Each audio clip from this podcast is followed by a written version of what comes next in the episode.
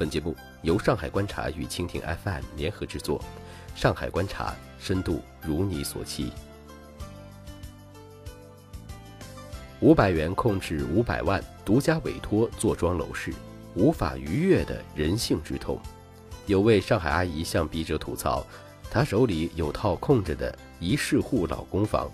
去年十一月份和某家中介公司签了独家委托协议，当时的市场价在一百二十五万到一百三十万元之间，他挂了一百五十五万元的高价。今年二月协议到期，原本他想用卖掉的钱给儿子看中的婚房凑个首付，但直到现在仍然没有卖掉。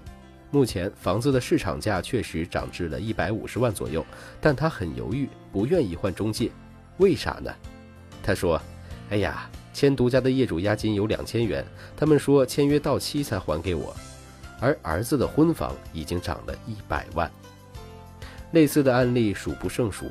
这些所谓的独家委托，就是中介用远高于房东心理预期的价格向房东承诺，鼓动卖家大幅加价，承诺有能力卖出天价，借此用五百元的赔偿金的价格买断了房屋的销售权，垄断了整个小区乃至区域的房源。中介信誓旦旦向卖家保证能比市场价高出几十万元甚至上百万元出售，卖不掉还赔钱给卖家。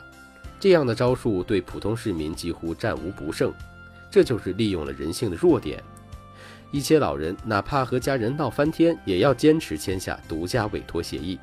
但是等独家委托协议一签，中介却不关心房屋是否能够销售成功。事实上，许多签了独家委托协议的用户向笔者吐槽，房子压根儿无人问津，反而错过了置换的最好时机。中介不关心销售成功，那么他们关注的是什么呢？事实上，中介看重的是垄断。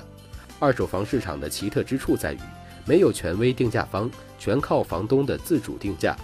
现在楼市火热，房东惜售，市面上的二手房本来就不多，每个小区仅有放出来的几套被独家。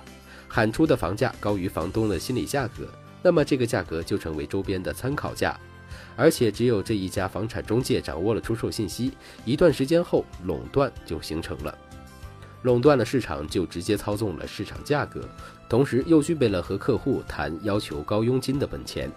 要知道，独家模式的佣金高达百分之三，发明独家模式的人可谓是聪明绝顶，他找到了用五百元来控制五百万资产的方式。本质就是用数千倍杠杆坐庄了上海楼市。相比之下，曾经被舆论诟病的温州炒房团相形见绌。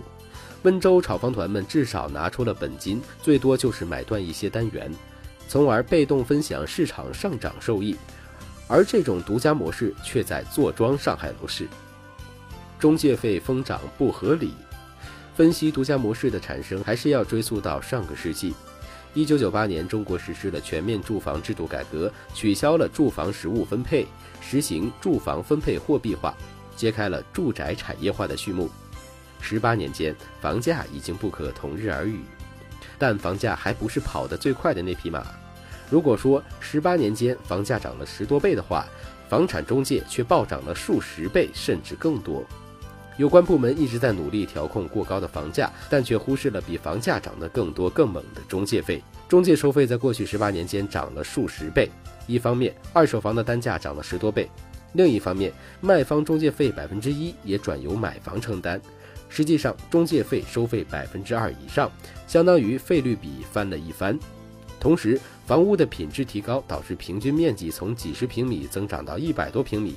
这三个因素合力，导致中介收费涨幅远远跑赢了房价。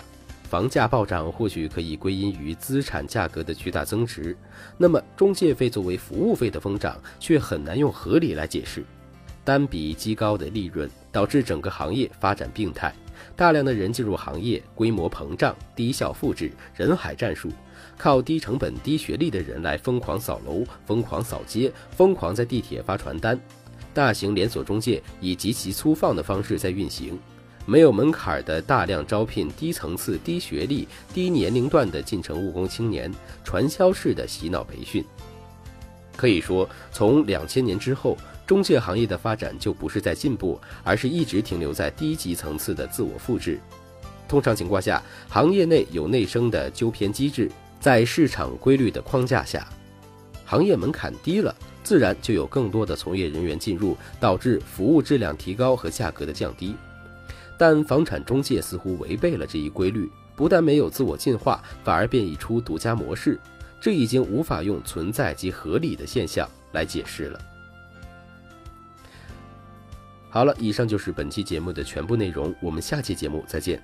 更多精彩内容，欢迎关注蜻蜓新闻频道唯一官方公众号蜻蜓 News，或者关注上海观察官方公众号，听你想听新闻不止。